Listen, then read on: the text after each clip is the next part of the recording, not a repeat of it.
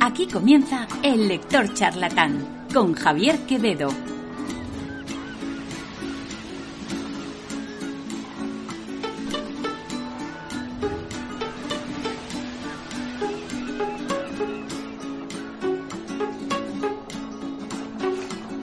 Buenas tardes y bienvenidos al Lector Charlatán, de nuevo conmigo, Javier Quevedo. Hoy, como viene siendo habitual en el programa, tenemos a una invitada especial que nos va a ayudar a hablar del libro y sobre todo de la autora de la que conversaremos hoy. Esta invitada es Lucy Zamora. Bienvenida y muchas gracias por estar aquí. Gracias Javi, yo encantada de acompañarte el día de hoy, pues para hablar de una autora que me fascina. Y ya verás como después del programa de hoy habrá muchas más personas a las que les fascine la autora, que no es nada más y nada menos que Idea Vilariño, una escritora uruguaya famosa tanto por sus diarios como por su poesía. De hecho, hoy nos vamos a focalizar en sus diarios, de hecho, en un libro que se llama Diario de Juventud, en el que, bueno, pues veremos eh, toda la vida de Idea Vilariño, a lo largo de los diarios que fue escribiendo desde bien adolescente hasta el fin de sus días. Estos diarios además tienen la peculiaridad de que incluyen muchos poemas, con lo cual veremos parte de la poesía de Idea Vilariño a través de los propios diarios. Y Lucy, ¿puedes decirles a los oyentes por qué estás aquí en el programa de Idea Vilariño? Bueno, resulta que yo me encontré con esta maravillosa autora gracias a mi tesis doctoral. Estoy haciendo, un doctorado en estudios literarios y estaba mm, investigando a una persona, a una autora que realmente me moviera, porque hay un tema que a mí me fascina, y lo has dicho tú, son los diarios. Entonces buscaba justamente a una autora que tuviera diarios y que yo pudiera pues revisarlos, estudiarlos. Y bueno, me encontré con esta escritora uruguaya que escribió toda su vida. 17 libretas son las que más o menos ella hizo eh, en toda su vida. Algunos se han perdido y algunos otros, bueno, fueron, fueron recuperados. Prácticamente escribió toda su vida. Entonces es, para mí fue fascinante encontrar el registro de su vida, que además es muy fácilmente equiparable con su obra poética, que es prácticamente de lo que va mi tesis doctoral, ¿no? Encontrar esa similitud entre obra y vida. Bueno, aunque no lo he mencionado, eh, lo habréis notado, Lucy es mexicana y además es compañera del máster en escritura creativa, ahí fue donde nos conocimos y de donde también han salido eh, un par de otros invitados como son Elictro Conis y Carlos Acinas. Y mm, bueno, como os ha comentado Lucy, ella ha seguido eh, investigando e indagando en la literatura y ahora está con, el doctorado. Y quería preguntarte, eh, ¿con qué edad empieza a escribir Vilariño estos diarios? ¿Cuál es el, inicio? Mira, ella empieza a escribir más o menos desde los 11 años, pero esas libretas son las que se pierden. Cuenta que su madre encuentra esas libretas en un cuarto que tenían en, en, en su casa y donde ella escribe que se escapaba al cine con uno de sus primeros amores. Y entonces la madre al parecer no le dice nada, pero ella siente mucha vergüenza y va con unas amigas y les pide que guarden la libreta, sus, libretas. Estas libretas, te digo, más o menos de, los 11 años. Em, y es que nadie se toma en serio los diarios y parece que cuando es algo totalmente íntimo, pareciera que en la infancia es algo como que utiliza la gente para hacerte burla, para eh, desentrañar tus más íntimos secretos, porque no es la primera vez que yo me encuentro con historias de que me leyeron mi diario. Y, estas amigas, a las cuales se, las encargó, pues leyeron sus diarios. Entonces, bueno, a ella, ella describe ese momento como su primera gran pérdida y su primer gran duelo, a perder eh, esto, y no vuelve a escribir hasta sus 16 años. Y desde sus 16 años, eh, digamos que la primera libreta ya está fechada el 6 de febrero de 1937 y la última el 9 de julio del 2007. Eh, sin embargo, para... ¡Wow! ¿Eso cuántos años son? Son 70 años de diarios. ¡Wow! Increíble. Sí, por eso a mí me pareció fascinante, porque es verdad que hay algunos vacíos, unas décadas en las que escribe menos, luego también por el exilio eh, chileno, eh, e, ella también eh, en esa época que, que, bueno, más bien por la guerra, empieza a escribir, guarda otros cuadernos y eso ya tampoco los va, los va a recuperar. Pero su escritura es prácticamente continua. Y luego otra labor que emprende en estos años donde las primeras libretas se pierden es hacer una pequeña revisión que se llama Primera Memoria, que es con lo que empieza el libro del cual has hablado, de Diarios de Juventud. Empieza con, con esta, no está escrito a manera de diario, porque es verdad que es una serie de memoria que ella escribe de su primera pues, juventud, un poco para dar el contexto este, de lo que habían sido sus años previos, nos da un marco también para conocer a su familia, sus costumbres, de dónde venía y ya luego es que tenemos la primera entrada de lo que ella empieza ya a narrar, pues en un formato de diario que es muy diferente al de una memoria. Perfecto. Y bueno, ya he visto que has sacado muchos de los temas recurrentes de la escritura de, Idea Vilariño. Em, pero bueno, es verdad que no, no podemos ignorar un, un, hecho muy claro y es que Idea Vilariño no es una autora muy conocida, ¿no? Eh, claro, es verdad que nos has comentado que estás investigando el tema de los diarios. Eh, una mujer que ha escrito durante 70 años, pues es obviamente eh, muy llamativo desde el punto de vista de, una investigación. Pero si pudiéramos ahondar un poquito más en esto, cuéntanos qué es lo que hace especial a Idea Vilariño con respecto a otras escritoras y, cómo llegaste hasta ella. Bueno, sí, desgraciadamente no es tan famosa y creo que parte de trabajar mi tesis sobre ella es un poco traerla a la luz.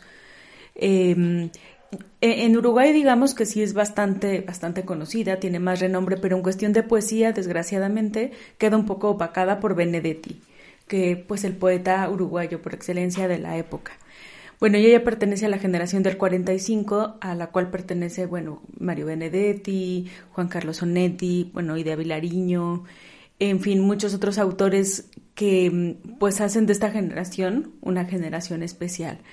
Y en cuanto a la obra de, de Vilariño, híjole, a mí me llamó la atención, creo que por ser tan, tan genuina, tan orgánica. Ella tampoco buscaba fama, ni en su poesía ni en sus diarios. Ella habla de que su poesía y de que su escritura para ella era lo más íntimo que tenía que nunca, nunca pensó en un, en un lector ni en escribir para otros. Ella escribió mucho para ella misma y creo que en ese sentido la propia dinámica de la escritura y el mundo literario que, en el que se movía en esta generación fueron demandando poco a poco que esa voz se hiciera, se hiciera como escuchar, ¿no? Muy bien, esto desde luego es ya un tema de debate interesante. Porque claro, los escritores en general escriben para los demás o escriben para sí mismos, ¿no? Em, entonces, eh, bueno, parece que Idea sí que escribía para ella misma o, eso nos dice también. No sé si hay que creer a los escritores cuando hablan. A ver, es muy difícil cuando además vemos sus diarios publicados y el diario creo que es el género más íntimo que se puede considerar. Hay una discusión incluso de que el diario no se debería publicar porque el diario por definición es íntimo, pero hay una época en la historia del diario en, en o sea, solo en la primera parte de la historia del diario, que es en el 1800, se dice que es cuando se escribían los diarios genuinamente para sí e íntimos. Sin embargo, los escritores empiezan a dar cuenta que el diario le sumaba un valor a su obra, y que le parecía de interés a la gente después de conocer la obra, también conocer la vida. Y muchos de los diarios eh, escritos después dicen que ya es una especie de, mm, bueno, pues estrategia de los autores o luego de las mismas editoriales por hacer más conocida la historia del escritor. Claro, esto tiene muchísimo sentido y yo mm. creo que hoy en día eh, lo vemos muy claramente, ¿no? De hecho, a lo mejor no en forma de diario, pero todo famoso tiene su libro publicado con su biografía, su vida e incluso digamos hasta una serie si hablamos de algunos cantantes mexicanos famosos. Em, pero bueno eso no quita que sean que sean de interés de, hecho. Hmm. entonces em, bueno muy bien. Pues para entrar ya en estos diarios te voy a preguntar Lucy por eh, precisamente eh, qué nos podrías comentar para empezar a conocerla y, de esto también preguntarte por la anécdota del espejo. Em, pues para empezar a conocerla, yo les diría que es una mujer muy sensible, ¿no? Que denota en toda su obra, tanto en la poesía como en el diario, mucha, mucha, mucha, mucha sensibilidad. También es como, como muy transparente.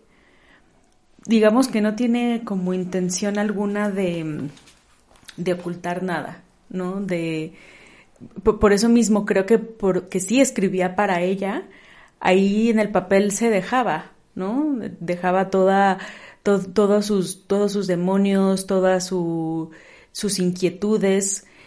Y tiene una vida fuerte y una vida intensa. Y bueno, eso no sé si hable mal o bien de mí, pero a mí me gustan ese tipo de vidas. pero también me identifico en muchos temas eh, con ella. Pérdidas que tiene a la temprana edad y temas de mm, enfermedad en los que realmente pues también utiliza la escritura como un tema catártico para poder darle salida de una forma a pues a todas esas vivencias que ya tiene, porque yo sí creo que tuvo tuvo una vida bastante intensa. Sí, ahora entraremos en detalle, pero yo mm. también estoy de acuerdo contigo y desde luego muy interesante por otros aspectos que veremos a lo mejor más eh, jugosos, ¿no? Y mm, eh, efectivamente, em, claro, estamos pensando ahora en un diario y muchas veces pensamos en un diario y pensamos en, eh, pues bueno, en un relato, una crónica, ¿no? del día a día, de hoy he hecho esto, mm. ayer hice lo otro, esto me hizo pensar en tal. Em, ¿El diario de Idea Viraliño es eh, todo el rato así o tiene un formato particular? Bueno, a mí también lo que me parece fascinante de este diario es que es un híbrido de todos los géneros que pertenecen a las escrituras del yo, porque es diario, que tiene por característica ser muy cotidiano, pero también es un repositorio de sus cartas, las que enviaba y las que recibía y las que no enviaba. Entonces parecía que ahí registraba toda su vida, porque ahí también escribe algunos de sus poemas. Entonces, para los estudiosos del diario, esto sería, pero, pero ¿qué hizo Vilariño con el diario o con el concepto de, de, del diario? Y, a ver, el diario por naturaleza, por la escritura diaria, no se le puede quitar el componente de cotidiano, porque así escribe qué le regalaron de un cumpleaños, sus primeros amores de juventud, el chico que veía en la calle, hasta temas como mucho más profundos, de mucho miedo, de mm, eh, como ese registro de cosas un poquito más em, fuertes, importantes, y que además en un diario no solo nos habla lo que se escribe. Te voy a poner un ejemplo. Ella escribe eh, durante el año de 1940, pues muy, muy seguido. Y meses después de la entrada, meses después de agosto, ella escribe Hace un mes murió mi madre y no vuelve a escribir hasta un año después. Entonces, esos silencios hacen también el diario de Idea Vilariño. Qué bonito lo que, lo que acabas de decir. Em, vale, yo creo que antes de leer un fragmento para ver a lo mejor una, una de estas, un ejemplo de esto que estamos comentando, sí que te voy a volver a preguntar por la anécdota del espejo, porque me llamó mucho la atención y además creo que también representa muy bien eh, esta faceta de Vilariño. Bueno, pues justamente eh, ella concede una entrevista a un periodista, Jorge Albistru, y le dice lo siguiente eh, sobre la identidad, que además es un tema recurrente en, en, su diario, ¿no? Ella dice que también escribe para reconocerse, pero precisamente con lo del espejo, más de una vez habla al respecto y escribe pues poemas le dice en la entrevista, el problema de la identidad, que no solo aparece en los poemas de amor, es un problema existencial, no un tópico literario. Sé en qué momento lo sentí por primera vez, a mis once años, en una habitación solitaria y en penumbra en aquella, en aquella casa del Pardo. Me quedé mirando en un espejo mis propios ojos y supe que era una persona perdida. Toda mi vida de niña, hija, hermana, alumna. Supe que era yo, una persona, pero ¿quién? No eran ojos de niña. Fue importante. Quedé como perdida, terriblemente seria. Conservo esa capacidad, esa fatalidad de verme desde afuera, de a veces, como te decía, no saber quién soy. Y bueno, de ahí el, el poema que, que escribe del espejo y que tú nos vas a leer. Allá voy. El espejo. Deja, dejadme hacer, le dice.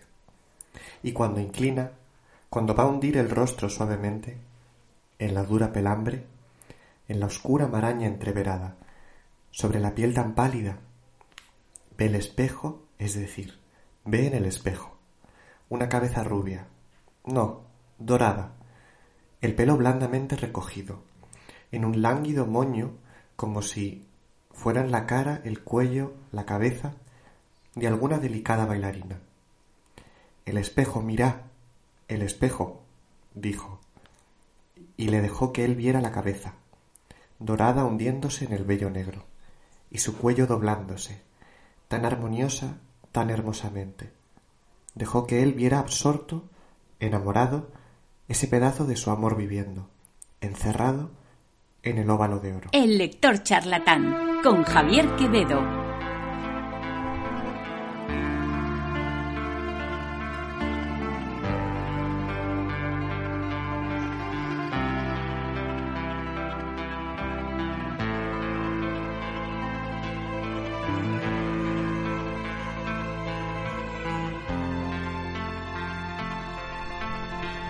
Pues a mí me, me, pues hablando ya, ¿no? de los temas de Vilariño, pues la identidad es, es uno de ellos. Es un tema en el que ella continuamente dice no saber quién es y que prácticamente escribe para reconocerse, ¿no?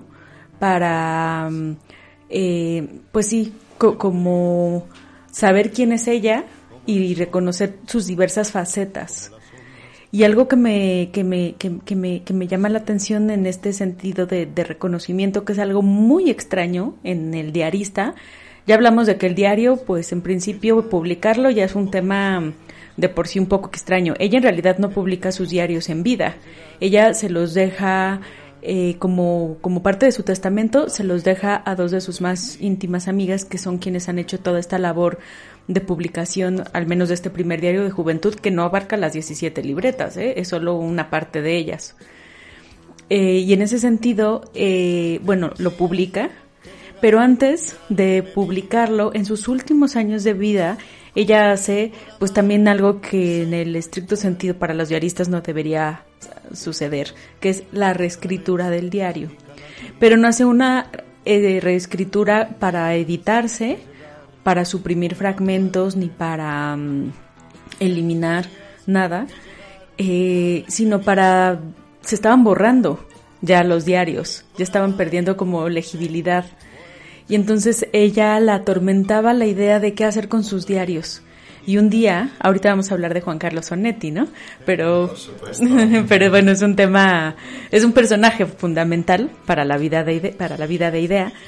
Eh, y bueno, en, entre los diarios, entre las cartas transcritas en el diario, le dice a, a Onetti, ya no sé qué hacer con estas libretas, si quemarlas, pero quemarlas sería quemarte a ti y sería quemar a mi padre y sería quemar a mi madre. Entonces, eh, a ella realmente la tormenta el saber qué hacer con sus diarios, hasta que en 1987 decide hacer esa reescritura. Pero ella no se estaba preparada para lo que le enfrentó a esa reescritura, porque también le vuelve a escribir Onetti. Siento que estoy viviendo otra vez y termino devastada al saber esa persona quién era y al reconocerme. Y yo soy una escritora de diarios y, la relectura es horrible, no me, no me imagino, no me imagino la, la reescritura.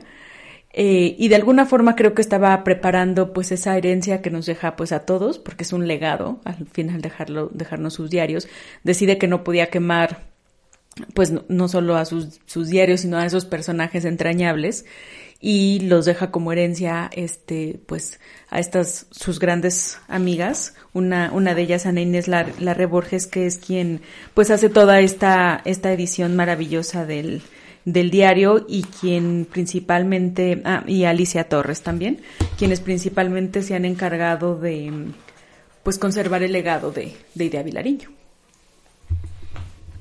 Perfecto, muy bien. Vemos que esos 70 años, pues claro, mm, pesan y es que hasta se borra, ¿no? Lo que ha escrito. y, y, claro, dices lo de releer, que ya tiene que ser difícil releer un diario, reescribir todavía más, pero imagino eh, si empiezas en el 37 y reescribes en el 87, que son 50 años después, pues también tiene que ser mucha tela, ¿no? Em, pero bueno, volviendo un poco también a los temas de, de, la escritura de Idea Vilariño, hemos hablado de la identidad, pero, pero hay algunos más. Em, ¿Cuáles son los, los más frecuentes? Eh, aunque sí tengo que decirte que si vas a mencionar el amor, lo vamos a dejar para justo después cuando, cuando hablemos de Onetti, por supuesto. Eh, bueno, pues otros temas recurrentes y bueno, aquí lo fascinante es que son temas recurrentes en su obra, ¿no? En su poética, al fin y al cabo, porque que es parte del estudio que a mí me interesa hacer, ver cómo se va trasladando esa profunda sensibilidad que tiene por la muerte y cómo leeremos una y otra vez poemas de la muerte y luego cómo se enfrenta a la niña en el espejo y luego escribe un poema del espejo. Y bueno, de los, de los temas que frecuentemente Idea va a estar mencionando, es la muerte y la enfermedad. Eh, la muerte de, su madre en el 40 eh, y de su padre unos años después y de uno de sus hermanos. Eh, y bueno, pues eso definitivamente trastoca pues su, su, niñez, ¿no? Bueno, ya su juventud en realidad. Pero em, tanto uno de sus hermanos que muere como una eh, su hermana mayor también y la propia idea viven la enfermedad muy de cerca. En cuanto al sentido de la muerte, decir, bueno, pues que la menciona como, como esa pérdida. Ella habla de sus pérdidas continuamente, como esas primeras pérdidas de sus diarios, luego esas pérdidas de, seres queridos, no solo por la muerte, sino por las personas que terminan por irse de tu vida. Em, y luego también, yo no sé si venga por un tema también de la enfermedad, ella tiene una enfermedad en la piel en donde pasa tres años seguidos en cama. Y esta enfermedad en la piel... Y esto además, perdona, le pasó muy joven, ¿no? Sí, sí, le pasa muy joven y de cierta forma la, desfiguraba y le generaba unos dolores muy intensos. Y eso le impedía escribir. Y eso, pues para un escritor, tú lo sabes, pues genera una frustración, ¿no? El que lo que más ames no lo puedes hacer pero también lo necesitas hacer. Entonces para ella era pues como un círculo muy, muy, doloroso. Y entonces el tema paralelo que se une tanto a la muerte como a la enfermedad es la idea del suicidio un suicidio que nunca comete y que ella misma se confiesa como una pues cobarde porque nunca lo va a hacer, porque además muere ya grande. Este es como, como que no le queda de, de otra más que seguir viviendo, porque una vez más cuando se recupera dice, bueno, no era nadie, ¿no? Estaba deshecha en una cama y inevitable no pensar en eso pero no sé, me parece que también era de alguna forma una como guerrera que siempre se recuperaba de las peores circunstancias de su vida eh, y bueno, y salía adelante. Muy bien, y justo ahora que hablas del tema de guerrera, ¿no? Y bueno, que hemos tratado tantos temas tan poco optimistas, em, podemos hablar de otros, eh, de otro tema a lo mejor que, que también está presente, no es que sea optimista, pero bueno, al menos es eh, un poco más esperanzador, ¿no? Y es el tema político, porque si no me equivoco, eh, dentro de la poesía de Idea Vilariño también hay mucha reivindicación, ¿es así? Sí, de hecho ella mm, creo que utiliza su voz y esa voz pública que ya también había logrado a través de del trabajo que hacía con, con su generación, con la generación del 45, también porque pertenecía a la academia, Eh, y a través, bueno, de lo que siempre usamos los escritores, ¿no? Para apoyar alguna causa, que es su propia, su propia voz. Y entonces muchos de sus poemas eh, están en este contexto de eh, la defensa de, de su país. hace un momento no sé si dije Chile sin querer, pero me refería a Uruguay, ¿no?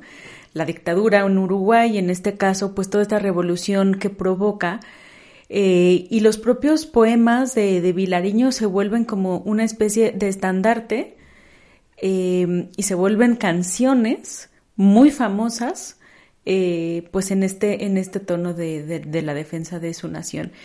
Y bueno, creo que me parece que es una forma de ella también de contribuir a su país, además del cual ella decide no salir, a diferencia de otros tantos, bueno, pues escritores y artistas que sí lo hicieron.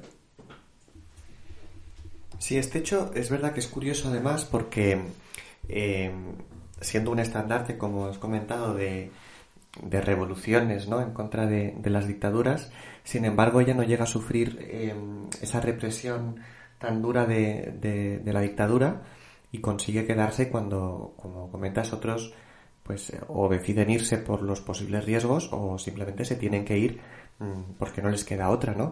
Y y bueno, este exilio, precisamente de, los artistas eh, uruguayos, nos lleva a otro tema mm. de, la poesía y del diario de Idea Vilariño y de, bueno, de todo ser humano, que es el amor, ¿no? Porque hay una persona muy importante en su vida que, si no me equivoco, se exilia en Madrid. ¿De quién hablo? Pues, hablas de Juan Carlos Onetti, que, que bueno, claro, escritor uruguayo que decide exiliarse aquí en Madrid. Y de hecho es bastante, bastante conocida su obra, ¿no? Y bueno, ellos entablan una relación primero literaria, este, se ven una primera vez, me parece que en 1950, y como Idea Vilariño, parte de toda su labor también literaria era trabajar en revistas, y con todos los de su generación y dar difusión pues a distintas voces. Eh, le manda una carta corrigiéndolo y diciéndole que no sabe si va a incluir su, su cuento en la antología. que eso tú y yo sabemos que es bastante decir y se lo dice pues de una forma como muy, pues muy normal. Eh, con respeto, por supuesto. Y bueno, ahorita tú y yo hablábamos de las cartas, que era la manera de, escribirse. Hoy todo es tan inmediato que quizá nosotros no lo concibamos, porque además era para crear una antología, que es un trabajo bastante demandante. Y entonces, bueno, eh, él la red intelectualmente, haciendo otra serie de cuestiones para ver si incluirá o no eh, su cuento. Y esto se torna en una, en una relación amorosa que en realidad dura poco. Y desde ese momento, digamos que es esta serie de intercambio epistolar surge como en el tema literario, luego se torna amorosa, pero nunca va a terminar prácticamente hasta la muerte de Onetti, eh, aunque ya no hubiese esa, esa relación amorosa.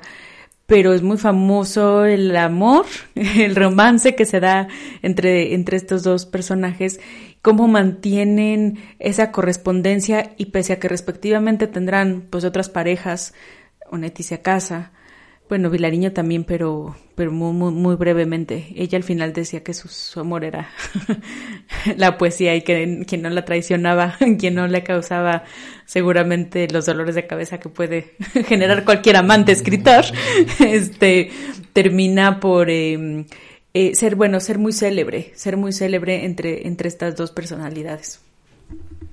Mira, voy a leer em, una explicación que da precisamente una de estas eh, podríamos decir, herederas, ¿no? Estas eh, amigas de Idea Vilariño, Ana Inés Larre Borges, de cómo se conocieron. Y dice así. Idea Vilariño y Juan Carlos Onetti se conocieron en una noche de verano de fines de 1950 en un bar cerca de la playa, en Montevideo. Fue un encuentro colectivo entre Onetti, radicado entonces en Buenos Aires, con el ala lúcida de la generación del 45. A los tres días, Onetti regresó a Buenos Aires y no volvió hasta un año después. La distancia y los proyectos literarios propiciaron el inicio de una correspondencia con Idea Vilariño que se sostuvo hasta la muerte de Onetti en 1994. Esto nos da la friolera de 64 años, me acabo de confundir en las matemáticas, de 44 años de eh, intercambio epistolar. Mm. Eh, y porque se murió, si no, pues eh, ahí seguiría hasta, hasta la muerte de Vilariño, que ya fue entrados los 2000. Sí. pues, pues sí, una historia, una historia curiosa de amor entre dos escritores que además, dentro de este juego, el que hablabas, un juego que a mí me parece muy, muy curioso y muy interesante, es el de las dedicatorias. Sí, Vilariño le dedica poemas de amor y Onetti de los adioses. Sí, y además lo curioso es que, bueno, eh, esto lo comentaremos en más profundidad más adelante, pero claro, Idea Vilariño no mantiene siempre la misma, los mismos poemarios, los va alterando. Entonces, eh, Poemas de Amor, el, que le dedica a Onetti, le dedica la versión de 1958, que es la segunda, la primera de 1957, aunque ya lo conocía, no se lo dedica. Y, después, cuando vuelve a añadir más poemas y hace otra edición del mismo poemario, le quita a Onetti la dedicación, la dedicatoria de nuevo en, en, este poemario, ¿no? Y, y se la quita y se la quita porque dice que ya también hay dedicatorias hacia otros, ¿no? Claro, porque ya veremos que Idea Vilariño, eh, bueno, pues eh, podría ser muy triste en algunas reflexiones, pero desde luego con los hombres nunca tuvo ningún problema, ¿no? Y, y Onetti, que había escrito Los Adioses en 1954, más adelante, en una reedición de esta obra, no en la misma publicación, sino más adelante, escribe una dedicatoria en la que pone de un hombre que no cambia. Es decir, que no es como Idea Vilariño que de repente lo dedica y de repente no, sino que él no cambia, ¿no? Y, es curioso también que, por ejemplo, eh, Vilariño dice que cuando leyó esta dedicatoria, la que le hace Onetti en, el libro de los adioses, que aunque luego altera, está siempre dedicado a, a Vilariño, pues aquí ya ella, ella dice que no te digo que con loca pasión, pero sí con dedicación y alevosía, besé la firma. Es decir, que, bueno, ya vimos que estas cartas, esta relación entre Onetti y de Avilariño, eh, quizá no fue romántica siempre, pero, pero bueno, desde luego su vida de tono, sí. Y bueno, ya lo hemos mencionado, así que vamos a ir con ello, porque Idea Vilariño no llega a publicar más de cuatro poemarios en total. Pero ¿qué pasa? Que, claro, ella estos poemarios los publica de un modo y después le va añadiendo poemas una y otra vez. Es una manera muy curiosa, desde luego, de, publicar y de tener unos poemarios. Sí, de hecho llama bastante la atención y desde el punto de vista de mi materia de estudio, que originalmente era el diario, me llamó la atención que así como el diario se le van sumando entradas diario, ¿no? Como su nombre lo dice, eh, la escritura tiene que ser continua, ¿no? Diaria. Eh, va creciendo, es decir, el diario es de las pocas, de los pocos géneros que están en continua construcción. Tú no puedes adelantarte a escribir lo que pasará otro día. Y eh, cuando entonces empiezo a ver cómo Idea fue configurando su obra de poesía, me pareció eh, pues que contrastaba bastante, bueno, más bien que se parecía bastante a la forma en que se escribe un diario. Y entonces ella decide solo mantener cuatro poemarios eh, que se engloban en, en, el primero que está, que se llama Nocturnos del 55, Poemas de Amor del 57, Pobre Mundo del 66 y No del 80. Pero claro, el último fue en el 80, si estamos hablando de que murió en el 2007, bueno, tampoco ya produjo tanto en sus últimos años de vida. Eh, pero digamos que sobre esos cuatro va completando su obra. Por ponerte un ejemplo, su, su, primer poemario se edita con 21 poemas y la última edición culmina con 41. no quiere decir que ya no escriba, y las vertientes de, de estas cuatro obras terminarán un poco por, por, ser la misma, la vida, la muerte, el dolor, la enfermedad. Eh, y bueno, ahora un poco podremos hablar de ello, pero todo lo que se refiere a cuerpo, a, a dolor, a sensaciones, incluso al tema amoroso, eh, muchos de los de los teóricos que, que, escribimos sobre Vilariño, se habla de ella como de una de las poetas más importantes del erotismo. ¿no? Y erotismo entiéndase por esto que he mencionado, ¿no? Todo lo que se le relaciona al cuerpo, no solo pues con connotaciones sexuales ni amorosas. Entonces ella, es mucho también de, de, sensaciones que va explorando a través de, de, sus poemas. Entonces, prácticamente no se sale de estos cuatro poemarios y más o menos con estas líneas temáticas que además hemos mencionado, agregando por supuesto la de la, la política también. Perfecto, pues bueno, esto nos le sirve a los lectores para saber que si van a comprar una edición de los libros de Vilariño, siempre la más reciente, porque al final si no os vais a perder algunos poemas que va añadiendo. Eh, muy bien, pues eh, hemos pasado ya un poco del diario a la poesía, aunque hemos visto que en, Idea Vilariño todo está totalmente conectado, pero podemos hablar de algunas características quizá ya de, su poesía, porque leyendo los poemas, bueno, a mí lo que más me ha llamado la atención es eh, sobre todo la brevedad. Es verdad que la temática, eh, las temáticas que has mencionado, eh, son muy claras, o sea, no es una autora que dé lugar a un poco de ambigüedad o de duda, sino que realmente las temáticas son muy, muy evidentes, ¿no? Entonces es una autora también muy, muy dura. Y, pero claro, también el tema muy evidente en, en toda su obra es, es la brevedad. Claro, sin duda. Yo creo que su poesía, pero eso es un tema totalmente, bueno, subjetivo. A mí me gusta su poesía breve porque es muy puntual, porque llega al punto fácilmente eh, y también no está tan cargada de metáforas. Creo que te dice las cosas de una manera muy sencilla, eh, muy directa. Y, quizá en su momento también es verdad que pudo ser criticada por ello, ¿eh? Pero me, me insisto, me parece que es un tema mm, finalmente que mm, parte del gusto personal de, de, cada persona.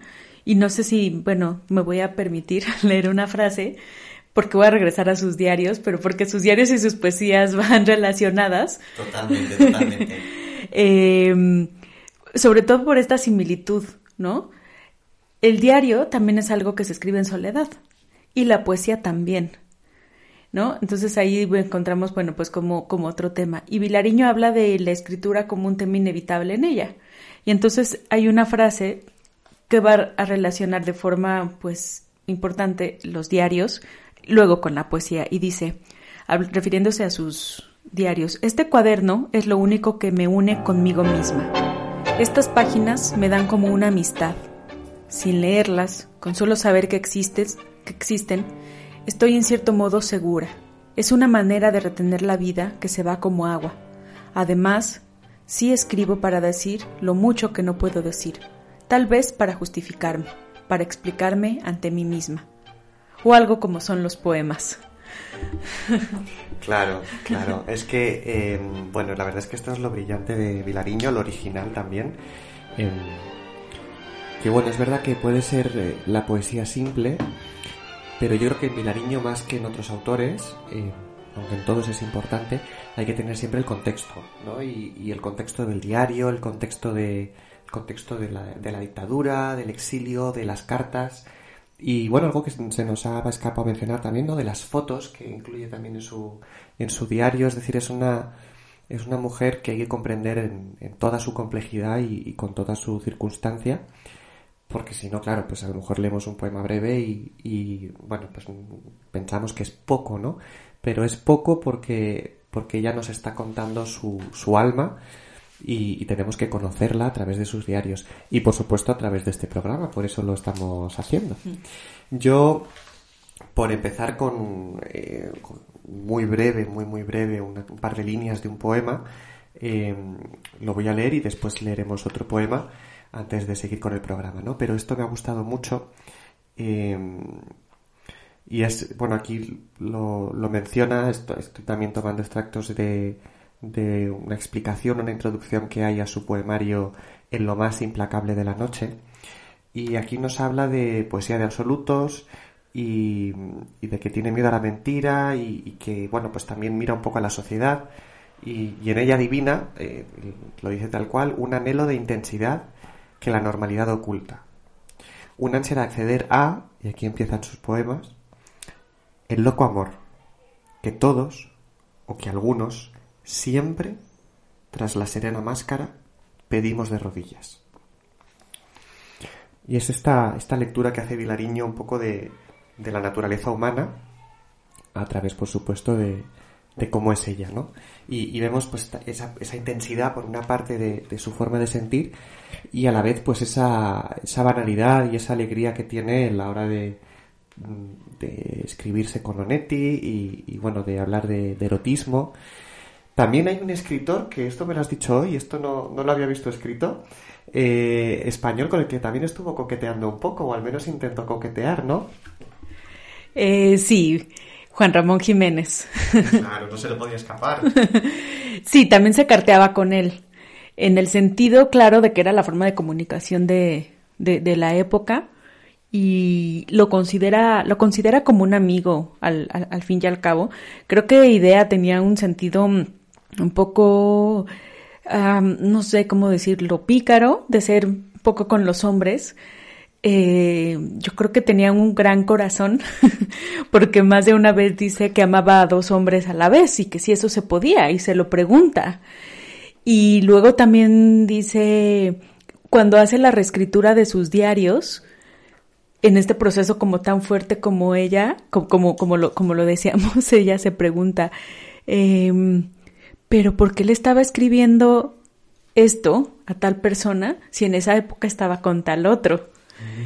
Eh, y bueno, también son muy particulares las relaciones, eh, pues esto, que entabla, que entabla con los hombres. Y de Juan Ramón quería mencionar una cosa más. A él escribe también en una de sus cartas lo, digamos, devastada que se encontraba por la enfermedad y cómo no había podido escribir y lo frustrada que se sentía. Y ya como volviendo al tema de, de sus amores, otra gran anécdota de, de, su vida, que es está en el diario de juventud. Recordemos que en este diario no, eh, llega más o menos, creo que hasta el 45, más o menos. Y todavía hay otra parte que no sé si se editará. Y entonces en esta primera parte, eh, digamos más de juventud, ella tiene un grupo de amigos, justo de la generación de, de, del 45, con quien también trabaja en la edición de una revista. Se llama Manuel Claps. Y entonces era un grupo de Manuel Claps, Silvia y, ella, como este grupo de amigos, o sea, además de lo que implicaba intelectualmente, como amigos. Y, y terminan juntos Silvia y Claps, pero antes tuvieron un romance vilariño y Claps. Y una entrada del diario dice, Silvia me acaba de confesar que, que siente algo por Manuel. Esto no se va a poner bien. qué bien, qué bien leer a, a Vilariño. Pues eh, yo creo que ahora eh, podemos leer algún extracto del diario, si quieres, y después leemos a lo mejor un par de poemas y comentamos algún aspecto. Eh, no sé si hay alguna parte del diario que prefieras eh, leer por algún aspecto específico que nos quieras comentar o, o, simplemente de manera aleatoria porque entiendo que hay mucho material. El, diario, os, os, comento, no es, un, no es un texto breve, es un texto, es un texto largo, ¿no? Pero sí es verdad, como os comento, que no es, eh, no es pesado porque va mezclando muchos aspectos y entonces se hace muy, muy entretenido. Pues mira, lo, lo he abierto el 27 de enero de 1942 y seguramente va a tener alguna relación con lo que hemos hablado. Dice, mis males triunfan nuevamente, mis dolencias abdominales siguen de mal en peor, tengo dolores agudos y se efectúan en mí los más extraños fenómenos. Los ojos me duelen. Debo usar lentes negros. Ya me cuesta bordar o estudiar el violín. Las letras, las notas se mezclan. Mi eretismo cardíaco, muy bien. Hay días en que me asusta. Como todo esto, y la cabeza, y el asma, y el resfrío, perenne, han comenzado a dolerme ya también las piernas. No puedo estar de pie mucho rato. El violín, las esferas, las esperas en las oficinas y bancos. Ahora lo único que me queda indemne son los oídos. A veces pienso que tal vez, sin todo esto, ¿qué sería yo? Pues es un poco demasiado. Con mucho menos alcanzaba. Soy una verdadera calamidad. Todo el mundo arrastra una o varias cosas, pero como esto, y a los 21 años, yo no he visto. Además, son enfermedades crónicas, tal vez incurables. La piel, el asma y el resfrío. Ay, qué fuerte, ¿no? Es, no sé, me, parece que dice demasiado. Es, em, no sé, tiene mucha capacidad de, conectar, ¿no? Con, uh, con el lector a través de, de, lo que escribe y sobre todo porque va mezclando, em, como vemos, em, texto con, con poesía. Claro, es que es muy lírico. La verdad que también lo fascinante de, leer su, su, prosa es que es muy sentida porque lo hace de una forma muy, no sé, muy, muy linda. Oye, y ahora, después de este fragmento que leí, el siguiente que escribe es el, el primero de febrero de ese mismo año, del 42. Y a mí me llamó la atención por algo que, bueno, tú sabes que yo estoy a favor e incluso enseño la escritura terapéutica, es decir, pues la escritura como una forma de hacer catarsis de lo que te pasa. Y es que aunque idea no se lo haya propuesto como tal, pues lo termina por ser. Creo que cualquier literatura para mí es catártica. Luego un diario que es una manera más cotidiana y personal, pues también lo es. Y uno de los ejercicios que a veces yo recomiendo cuando hablas de una situación fuerte de tu vida es cambiar eso y escribirlo en tercera persona. Idea lo hace aquí. Entonces te voy a leer un fragmento porque cambia el sentido, ¿no? De lo que le pasa. Dice, ella despertó y durante largo rato quedó inmóvil. No se atrevió a moverse porque durante la noche se había lastimado ambos brazos y el cuello, porque desde el día anterior no se sentía bien y cualquier cambio de posición le causaba dolores. Anoche fue a casa de Silvia a oír la romanza en Fa, opus 50 de Beethoven. Casi no hablaron. Volvió mal y no podía dormir. Se levantó a las cuatro de la mañana. Más tarde descansó. Algo. Ahora, después de un rato de inmovilidad, se puso a llorar en silencio, sin gestos. Las lágrimas se hundían en sus cabellos indiferentes. Era su juventud que lloraba, su miseria, su juventud que en esos días, pese a todo, aflora de pronto, y mientras sube por la calera hacia el aire celeste y la luna de la tarde, le hace sentir el deseo de cantar, de andar por el campo, deseos insuperables de estar con él, de ser fuerte, de embriagarse y embriagarlo, de su cuerpo joven.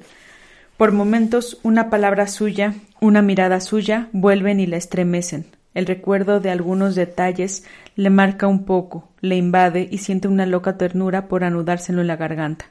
Pero a la noche, a la espera, es el hecho, insomne, cofre de dolor.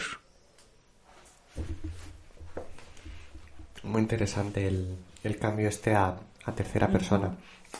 Y, y bueno, em, yo por conectar eh, precisamente estos textos con la poesía, pues em, aquí hay un poema de, de, idea que se llama Si hubiera, si pudiera, que como veremos pues también es, es muy breve y, y, bueno, encaja un poco con, con, esta idea que estábamos, que estábamos viendo, esta reflexión que hace en torno a febrero de 1942. Dice, si hubiera tiempo, el tiempo podría ser un mar y los días las olas. Si hubiera Dios, si hubiera, Dios podría ser un mar y sus gestos las olas. Si hubiera, si pudiera, si aún pudiera llorar, lloraría el tiempo, a Dios y a tantos otros muertos. Es que es súper breve, pero muy, no sé, muy, muy conciso. Yo no sé si también, como bien decías, al entender el contexto de vida de un poeta, cambia el sentido en que lo entiendes a él como, pues como ser humano, ¿no? Y, y bueno, luego la prosa, perdón, la, la, poesía es tan sentida que, bueno, a mí me parece que no es, que es inevitable que no te conmueva. Totalmente de acuerdo. Em, bueno, ya sabes que a mí me encanta la poesía y, y, bueno, la verdad es que me llama mucho la atención esta mezcla con el diario porque, em, pues, eh, pues bueno, es que la, la poesía está bien contextualizarla. Yo creo que está bien dejar un poco de misterio con respecto al significado de, de los poemas pero, pero eso no quita que tengamos unos poemarios publicados por una parte y después unos diarios donde podemos colocar esa, esa poesía y, entenderla mejor, ¿no? Y, claro, además, el, caso de Idea es, increíble porque, eh, bueno, una persona que escribe durante 70 años, pues tiene que tener una pluma muy sofisticada, es decir, no, no es ni una novata ni, ni, es, ni por casualidad le sale la escritura, sino que es una, una escritora consagrada en este sentido, ¿no? Mm. Sí, creo que, mm, como bien dices, una, escritora consagrada, pero que, además se interesa por tener un repositorio donde va guardando toda esta información que acumula a lo largo de su vida. Hablabas ya de las fotografías y, era una gran coleccionista de, de, fotos, ¿eh? De, de, como de sus momentos, como que el registro de la vida para ella era fundamental.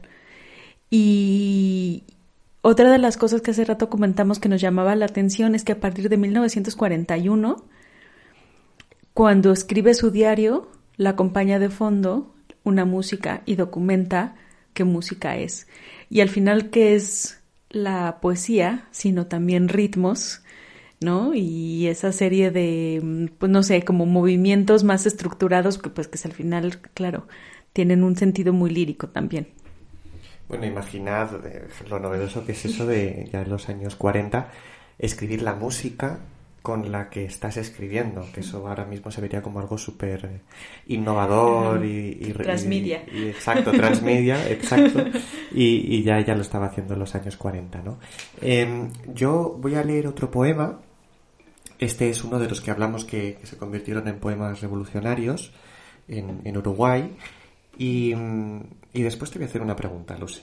A ver qué me cuentas. El poema se llama La canción, porque de hecho acabó siendo una canción.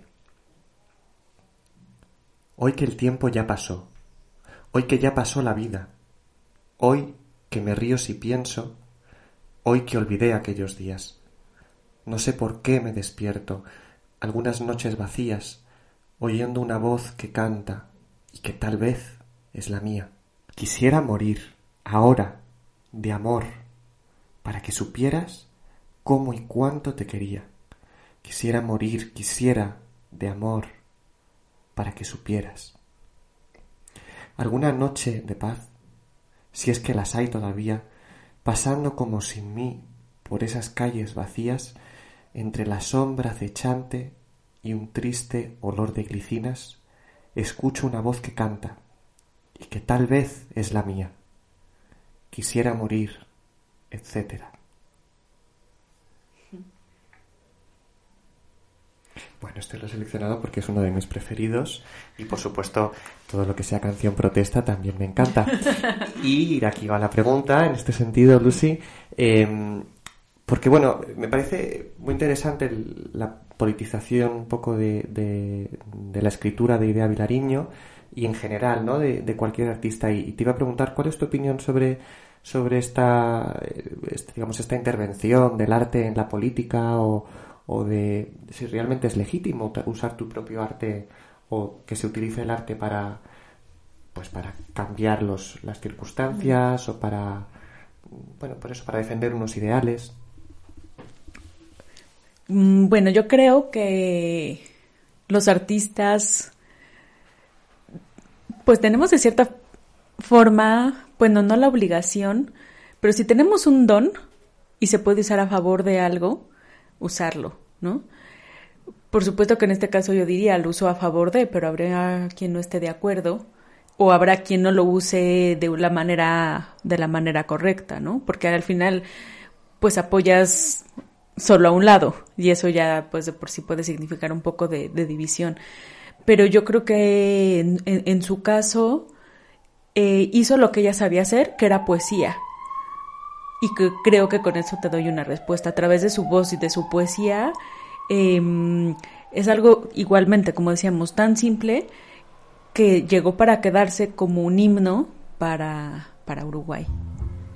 El lector charlatán con Javier Quevedo. Sí, pues eh, muy interesante. Sí, yo desde luego soy de la parte... Bueno, ya me conoces, ya sabes. Em, así que nada, bueno, yo creo que ya nuestros oyentes tienen una buena perspectiva de Idea Bailariño. Eh, os recomiendo Diario de Juventud. Es verdad que va a ser un poco difícil de encontrar. Lo que sí tenéis mucho más fácil es encontrar su poesía, que además os va a ser mucho más fácil de interpretar, gracias sobre todo a, a Lucy, que nos, ha estado ayudando en el programa.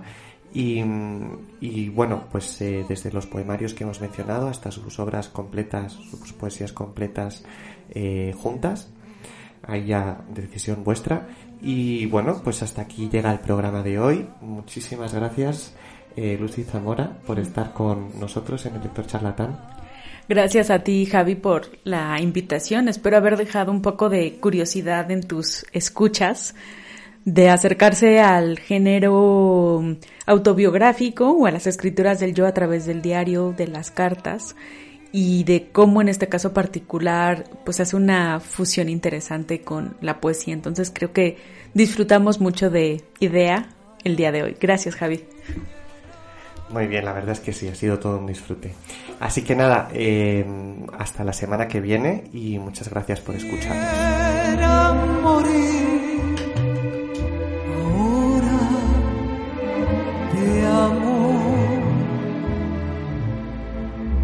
Para que supiera.